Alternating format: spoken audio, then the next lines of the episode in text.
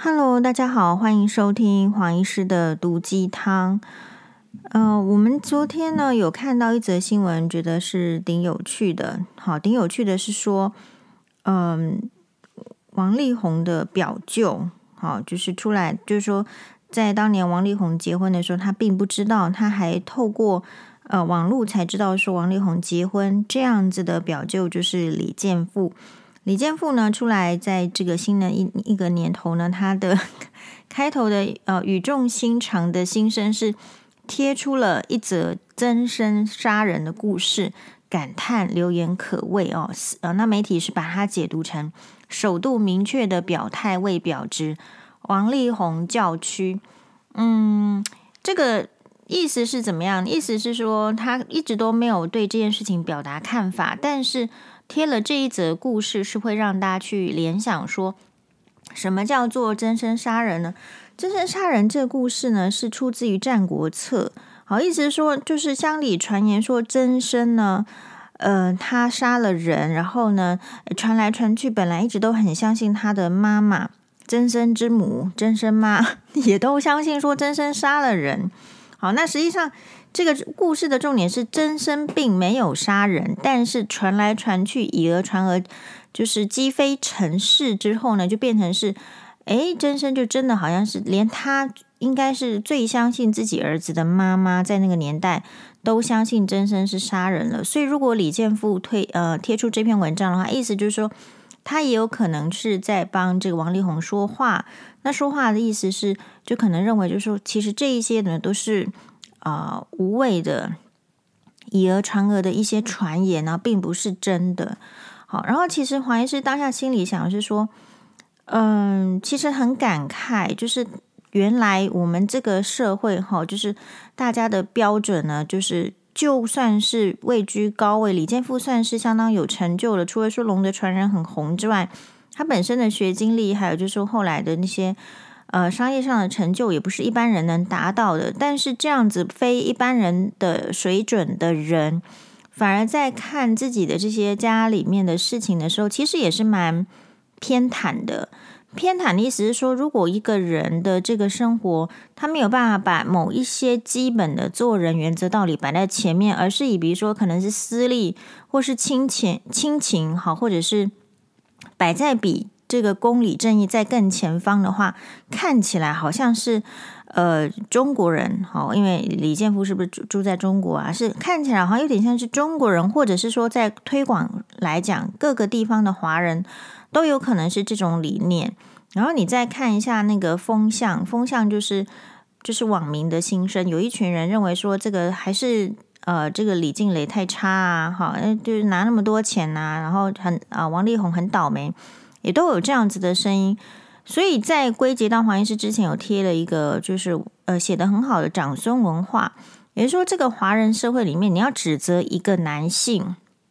是很不容易的。好，你要指责。女性就蛮容易的哈，蔡英文总统天天被 被指责，我觉得多少跟她是女性也是有点关系啦。好，所以这个部分你更可以看出说，哎，其实男女生在这个社会上，只是平权是一个口号，真正也还没有到平等。好，比如说小猪呢，在这个罗志祥好号称这个亚洲舞王。不过，我觉得亚洲舞王这个称号呢，就是他们自己给的，就并就并不是说这个打拼很多久，然后他真的跳舞跳得比别人好，真的是亚洲第一。不会啊，我觉得如果是像黄医师随便看一个韩国的什么呃偶像啊，或者是你日本的偶像，其实跳起来都比这个小猪罗志祥好。那如果说不要跟这些人比的话，就是如果有看过 Michael Jackson 迈克杰克森。啊，美国最著名的这个摇滚巨星，你你会说他都没有说他是美洲舞王了，他是世界的巨星。然后那个程度跟如果亚洲舞王就有这个程度的话，就会觉得说啊，难怪亚洲一直输 输给别州，就是因为亚洲人的标准很奇怪，就是对于自己亲近的人、喜好的人的标准是很低的。那这样子的话，自然是比较没有呃进步的可能呐、就是没有进步的可能。好，所以像这个小猪罗志祥啊，虽然说他这个呃从这个也是中国好回来台湾之后沉潜了一年，然后在这个他的家乡花莲复出吗？一个跨年的演唱会三十分钟啊，连这个李怡贞律师呢都发文说，诶，觉得是宝刀未老。好，那当然，我觉得这个就是每个人的标准是不一样的。像如果是黄医师的标准的话，我看到 NHK 电视台在每年十二月三十一号，他们都会转转播，好，就是全球放送放送他们自己制播的呃红白歌合战，就是呃把男男生跟女生呢分成两队，一队是呃红队的女生，然后一队是白队的男生，然后各自呢就是啊、轮流的出场，然后各唱一首歌。这首歌的这个表演的方式可能有很多形式哦，有些人呢是现代的。呃，摇滚曲目，也有人是抒情的曲目，然后有人是唱演歌。那事实上每年都会有一些，包括可能是甚至是呃儿歌啦，像之前唱这个那个波妞的那个呃这个很著名的这个儿童儿童小歌手吧，哦，波妞的主唱。然后在那一年电影很红的时候呢，他也有上这个红白来唱这首波妞的主题曲。觉得星猫爸也很很爱唱的，是波妞波妞波妞萨嘎那诺波扣，对吧？哈，萨嘎纳诺扣，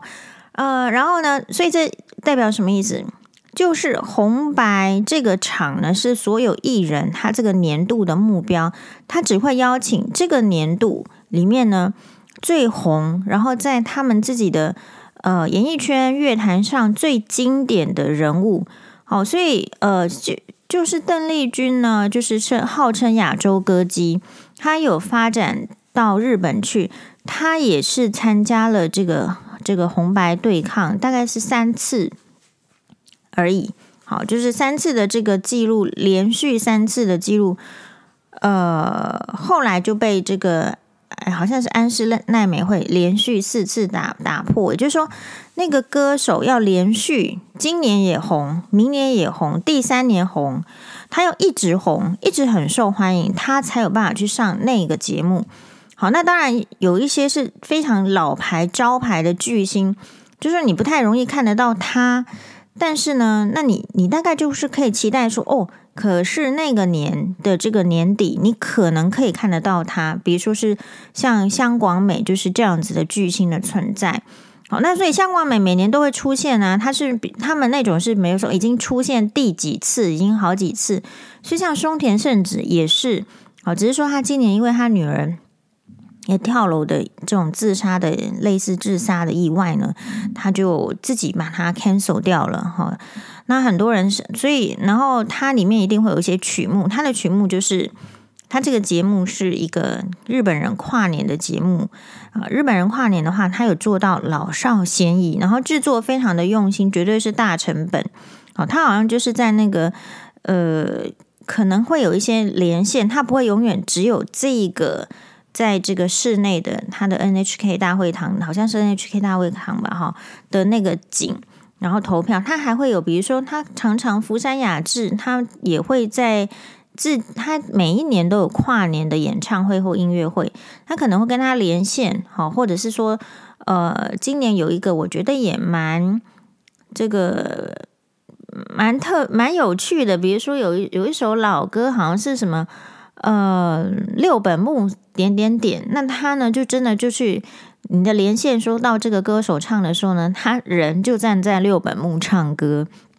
啊，或者是另外一位女歌手，她呢，嗯、她唱的这个歌曲，你会发现她把有一点类似像是疫情的不好呢，要鼓舞各个地方的呃观众，所以呢，他会把那个景拉到各个地方去，好像有点上山下海，这个东南西北都去了，然后最最后呢，回到。呃，有点日本精神象征或者是宗教的象征的，类似这样的清水寺舞台。好，在清水寺舞台上面呢，诶，穿着这个新娘礼服白纱，然后其实是一个年纪蛮大的这个女，呃，很有名的女歌手，然后再再唱这个结尾。其实你会发现，整个节目的这个制作呢是蛮用心的，所以每一个艺人呢是要很努力才能够上红白。那当然，如果你有一些什么吸毒啦，还是怎么样的丑闻，你就不能够上这样的节目。我想，其实像中国的央视的那种每年的跨年节目，多多少少也是跟红白这样子比较经典哈、历史悠久的跨年节目学习了。好，所以说起来呢，呃，他们的这个对于歌手或者是艺人，他的冠冕的给给予桂冠的方式呢，其实除了你在市场上你可以赚到钱之外，它会有各种的，比如说比较大型的这个音乐会，你可以感受到现场的那个观众的气氛，呃，然后营造，所以那个艺人的感觉是很受尊敬的，然后也是非常 promising 的，所以这样子呢，才会有说这个国家的就是人他会梦想梦想当歌手，好，然后呢，他可以站上那个舞台。所以每一个人，他或者说每一个国家，他呢，他那个职业不同的职业，比如说假设是艺人的话，你会看到韩国他也会有大型的影展嘛，然后在影展的时候有一些表现。不过我觉得那个有时候他们的这个影展的这种表现的嗯规划呢，其实还是蛮蛮一般的。那所以回回过头来就说，李怡珍律师就觉得说，哎，那个罗罗志祥呢，他在那边算是宝刀未老。其实我在想说，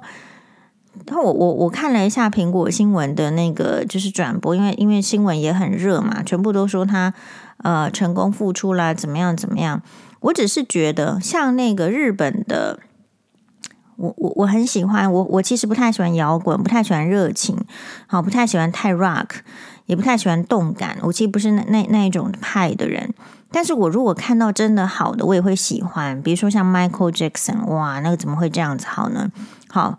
或者是说，比如说这个 Elton John，就说，哎，你如果真的听到好，你本来不是很喜欢，或者说本来你不是那一挂的人，好，你还是会喜欢。这个就是人的天性，你就是会喜欢比较好的，你感觉出来的，或者是说你能够感动的艺术的形式吧。所以其实，呃。我看到那个红白里面的香广美，香广美她就是已经今年已经出道五十年了。诶，她今年五十年还是去年就五十年了？总而言之，她今年六十六岁。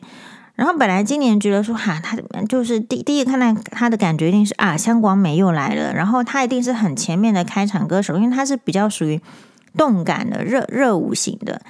然后就其实觉得没什么，然后他就从那个走道，然后就觉得说，哎，我们这个节目设计的还蛮好的。可是当他呢以六十六岁，然后能够在从舞台后面冲到舞台前面，然后这样载歌载舞，呃，这个热情跳舞的时候，哎，其实我突然发现他整个下面的那个群众的呃魅力呀，好，什么都被他压起来的时候，你会觉得。好了，至少我会觉得李怡珍说那个什么“宝刀未老”这句话用在罗志祥身上，未免也是因为没有看过香广美吧？如果你有看过，好的，你大概就是要求的标准就会更高。好，所以像香广美六十六岁还可以保持那个身材的体态，然后那个声音的音质，那个都不是。一般的人的自我要求标准呢，那个就相当的严苛，自我的严苛，然后最专业上的要求了，才能够达到要有那样子的身材，然后声音呢，那个嗓音要可以这样，然后他能够跳了起来，他能够啊、呃，这个做的多少的，等于是说努力，对吧？然后，所以我觉得，呃，作为一个艺人，这样子就是实至名归。而不是说那个 title 那个什么都是可能他的经纪公司给他包装，他可能呃对媒体不错，或者是跟媒体的关系不错，媒体就给他这样子的封号，是不是的？那个是你确确实实看到这个人，然后你就会有这样子的感觉，你会觉得哇，这个说的真的是对，而不是像我们现在很多艺人，他这个有很多的 title，可是我们民众一看到就说哈，他真的是这样吗？其实久而久之，艺人如果是一个名实不相符的 title，有时候其实久了，艺人本身就是呃，或者是嗯、你你知道，就是这个媒体的可信度其实是会降低的。所以，也就是大家都习惯在一个比较不实在的、表里不一的，就是外面的 title 跟你实际上的能力是不相当的时候，其实我觉得大家的标准是蛮混的。所以蛮混的时候，就是变成一个嗯混水摸鱼的形态。所以后来就会敢说，其实也没有多少的嗯，比如说。呃，反省期啊，我刚刚说到南方之星的这个飞鸟良，他也是因为他吸毒，他几十年多，我看十几年都没有出现在日本的乐坛上。南方之星的歌曲歌声多赞呐，我也是很想要再看到。可是你只要是吸毒，你在日本的乐坛其实很难起来。为什么？因为周边后辈这么多，人家要给就是要求自己，然后呢，真正就是可以去。啊，要求自己的人生，然后也很尊重自己专业，因为尊重自己的专业，想要有得到演出的机会，所以会对自我要求的人，人家的社会是要给那样子的人。所以台湾社会其实某种程度上，你当然讲好听一点，叫做嗯，很很容易原谅别人，很容易怎样？可其实换句话说起来，就是因为不，这个其实就是不要求。那你不要求，然后如果说又抱持着。想要做台湾 Number One 的话，你就会发现其实就很难。那很难的时候，你就会去骂中国，说都是中国打压。其实某种程度，我觉得可能也要要求自我的标准要提高，哈，自我的标准要提高。好，所以自我标准的提高是什么意思？如果那一些劣质的艺人都没有机会的话，那好的艺人才有机会嘛？就是这样子，因为这块饼就这么大。为什么要冲去中国市场，没有留在台湾市场？不就是因为台湾的市场的饼不够大吗？好，那那结果台湾的饼不够大，已经这个就是说，年轻一辈真正想要留在台湾发展的人，就是有点会担心了，或者是裹足不前了，或者是说就会去被左右旁边的人影响，说你要不要去中国了？中国的市场比较大。换句话说，就是台湾的市场比较小。可是又被这一些完全不要求自己的这个艺人，或者说根本就是行为举止非常怪异的艺人所霸占的时候，其实它影响的就是后辈的有人才的人要去哪里。这个可能就是说，比如说家长会看到说啊，那这样子在台湾你要做歌手，再做舞者，不会赚钱。好，然后呢，就会 push，就会压迫小孩子不要学音乐啦。你看学音乐的都变成这样啊，然后去去读书，然后去做别的事情。所以真正可能有才华的人，就不见得能够像周周杰伦的妈妈那样，好去买钢琴给他，然后去 support 他，去去发展他的音乐之路。好，然后呢，音乐之路可能也要有赏识啊。可是有时候其实就是制作费或者是一个公司的经济费是很有限的。如果这个经济费它只能够花在某一个特定的人身上，其他的人都是要蹲苦窑、苦熬、苦熬的嘛。那蹲一蹲蹲久了，谁有才华又能够坚持在那边呢？好，所以基本上。我会觉得比较可惜，就是台湾有时候你说好心，就是把这些标准、这些条件放得很宽松，可是你对坏人或是不够条件的人宽松的时候，其实你等于是变相的压迫其他有能力的人发挥的机会。好，我们我们这个是我们的这个台湾社会多久没有再出现一个张惠妹了？好，多久没有再出现一个这个？何如云了多久没有再出现？不要这样讲啊！出现邓丽君比较难，多久了？很久嘛，是吧？所以如果你再看这个，呃，日本的这个美空云雀二十三年这个纪那个就是他呃纪纪日的纪念演唱会，那一年刚好是二零一一年，也就是呃三一日本啊、关东这个好像是就是他有个大灾难。好，三一水灾这样之类的大灾难。那这个大灾难的时候，他做这个呃美空云雀的纪念演唱会的时候呢，是做的很大，因为他同样也是一个变成是一个慈善的这个演演唱会，然后里面的部分收入是捐给这个东北东北地区的受灾户。那以这个美空云雀为中心，他把所有的日本的大牌艺人通通叫来了。我们刚刚提到的。在六十六岁还还能够跳上跳下，那那个年代，那个十年前大概是五十五十岁左右的香广美，照样是站在一大群人里面的 C 位，就是中间的位置，然后大家一起啊 最后是大合唱美空云雀的招牌的经典，非常鼓舞人心的歌曲，叫做《川の流れのように》，像时光，呃，像这个河水，这个呃，就是那个呃， 就是时间像河水一样徜徉而逝。这个这个句这个意思是这样。那这个是什么意思？就是说，你一个时代，或者说你那美空云雀作为。呃，昭和时代的歌姬，或是说日本演艺界巨至今无人能够敌的这个巨星，他背后的努力也不是媒体要靠媒体，或是靠他自己就说他自己是日本歌姬，并不是这样。那本身都是要对自己的专业非常有，就是说除了有天赋的才能之外，要非常的要求自己，然后会非常的要求自己的言行。你可以想一下，如果你常常去喝酒。去那个聚会，你能有什么嗓好嗓子？你酒精就是会伤害嗓子。你一直在那边喝酒，你一直在那边喝熬夜，你要怎么有香光美的 体态，是吧？你怎么会有那个身体？你怎么会有？所以其实如果真正有呃在乎自己的才华。如果自己有真正就是说觉得这个这个行业上到处都是竞争的人，有一丝机会都觉得很感谢，要好好把握的人，事实上是不会出现王力宏或是小猪那些行为的。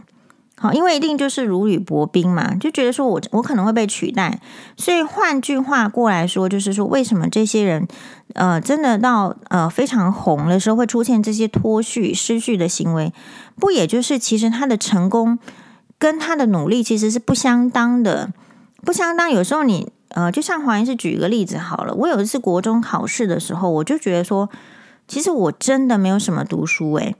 好，就真的不知道在干什么，就是就没有读书。可是我发现怎么没有读书，我也不会超过第五名以外。那你你知道就有那个感觉，所以你就不会觉得说你需要努力到什么程度，你才能够保持在前五名，因为你就算没有读书，你也在前五名嘛。这个意思就是，所以如果当一个歌手，他会觉得他不太需要努力的时候，他也能够享受到掌声，他也能够金钱收进来的时候，那人的天性通常就是堕落的，因为这些人其实也不见得是像有苦过的人环境上来，比如说像是王力宏没有嘛，那有苦过环境的人上来的人，稍微他比较会珍惜，是因为他还有苦过。好，那所以，可是现在的年轻的人，或者是，嗯，你说很很早就出道，然后很早就被捧红的那些人，事实上是没有被苦过的，所以你就会觉得他的态度是不一样的。那最近呢，就是比较注意到，呃，被大家注意到的新闻，就是你看，在中国经商，林瑞阳跟张挺。哦，也是，虽然表面上一开始都在炫富啦，就是说，呃，家里都是钱呐、然后，嗯，就是在炫富，感觉生意很成功。从这个林瑞阳做房地产开始，然后后来他嗅到那个手机的那个微博的互联网的这种，嗯，商机，好，所以去做一个类似像直销这样子的，在贩卖保养品、美容产品的那种，呃。应该说事业做得很大，那现在呢也被中国打为就是说是不良，好，所以也就是很危险。我的意思是说，你看到人家的危险是危险，但是你如果在看到他的专访的时候，林瑞阳，我们姑且不要说他现在他下一步可能是掉到地这个谷底面去，可是他为什么能够爬到这样子的位置？那他也是蛮努力的，他又够聪明嘛，他又知道说他的他自己的专访里面他是说。诶，因为演员呢，需要的是什么？需要的是观众。然后呢，做生意需要的是什么？是群众。哦，他确实的 catch 到这两个，然后他知道说这两个都是基本的是关联、相关联、相通联的，所以他要从演员跨到商业，他觉得不是不行哦。那可是他要很明确又知道说，可是他跨到商业之后呢，他缺乏的就是什么？是专业。所以他就会去在专业上这方面呢去要求自己。那我的意思是什么？我的意思是说，一个非常当红的这个男明星啦，林瑞阳是当年的这个琼瑶的，就是呃第一男主角，好，非常火红的在演艺圈的这这样子一个地位。那为什么他能做到那个地位呢？他也要知道，他要受欢迎的原因是来自于观众。所以我觉得观众的态度就会影响。演员或者是说艺艺人或者是歌手他们自己的态度。如果呃观众对艺人是不要求的时候，艺人也不需要要求自己的才艺，就是随便混一混就好了。好，那随便混混，现在就来了。那我们的这个群众是怎么样的一个接受度？比如说像黄医师就会觉得是说，就是诶，你为什么老给我一些烂的看？没有好的吗？对吧？那如果没有好的，没有烂的节目，呃，没有好的人可以看的时候，你会看电视吗？你就不会看电视。就像你在看新闻，如果没有好的主播，你要看这台新闻吗？其实不见得会。没有好的新闻内容，你你觉得你要花时间在这个上面吗？没有，你就会去看韩剧，你就会去看 YouTuber，你就会看其他的，你就不会看电视了。所以电视为什么没落？有时候不见得是是网络兴起，网络虽然兴起，各家这个争鸣哦，可是其实网络是有限制的，就是他们通常直播的是也比较粗糙一点点。那有经验的人还是在电视，可是为什么电视做不太起来，或者是说有点像是夕阳西下？为什么？因为他不重视人的这种这个软，他有好的硬体和好的经验，可是他不重视软实力。软实力就是真正这个人的这个品质。好，所以嗯，高雄大直为众女士就是说，她觉得其实这些人是都不会改的。可是他其实也不用改，其实大家就给他机会了，不就是这样吗？其实有一些病态的行为或是心理是很难改的。你可能半年一年，你觉得改得过来吗？其实蛮难的。好，姑且不要说蛮难的，是这些人到底有没有去改，你都不知道。好，然后机会就是再再次的给予，这种是出自于是什么样？是我觉得是随便的态度，并不是说什么善良啦、好心啦，给他机会，而是。当你给一个坏人机会的时候，其实你就是不给好人机会，如此而已哦。所以你如果常常在，比如冲刺，如果台湾社会老是要冲刺这些，就是行为不良的艺人，其实整个演艺圈的风气一定就是不良。好，那不良的不良的时候，结果你又说啊，这些人带坏我们家小孩，然后电视上怎么都是出现这样的节目，都是这样的人。其实他都是有原因的啊，都是因为大家很容易就接受了嘛。好，那另外另外来讲，就是说，如果你长期看到这一些，那不是说每一个人有办法去看 NHK 这个节目。为什么？因为没有学日文嘛。你没有学日文，你可能会对日本文化就是说也不是那么喜欢。也有这样这个类型，有人喜欢欧美文化的，有人是看艾美奖、看奥斯卡的嘛，看电影的。那有人呢，如果不是学日文，那也没有学英文的话，你通常比较不会看没有翻译的节目，那你就看不到别的国家的艺人的表现是怎么样，他们在说什么话，然后他为什么这样说，然后他为什么会有这样子的表演，就很难。比如说像黄医师没有学法文。你看我的这个资料背景很少有法国的，对吧？但不是说法国不好，好，不是说德国不好，那纯粹就是我没有去学德文的时候，那个节目就是同样是克呃超级九十年代的超级名模克劳迪亚薛佛，我每天做他运动，我没有学德文，专访他的德文节目，我就是听不懂、看不懂，也没兴趣，就一两分钟，一两分钟能有什么心得？所以。不要就是说觉得这件事情很小，这个事情会决定你的眼界，然后会决定说，呃，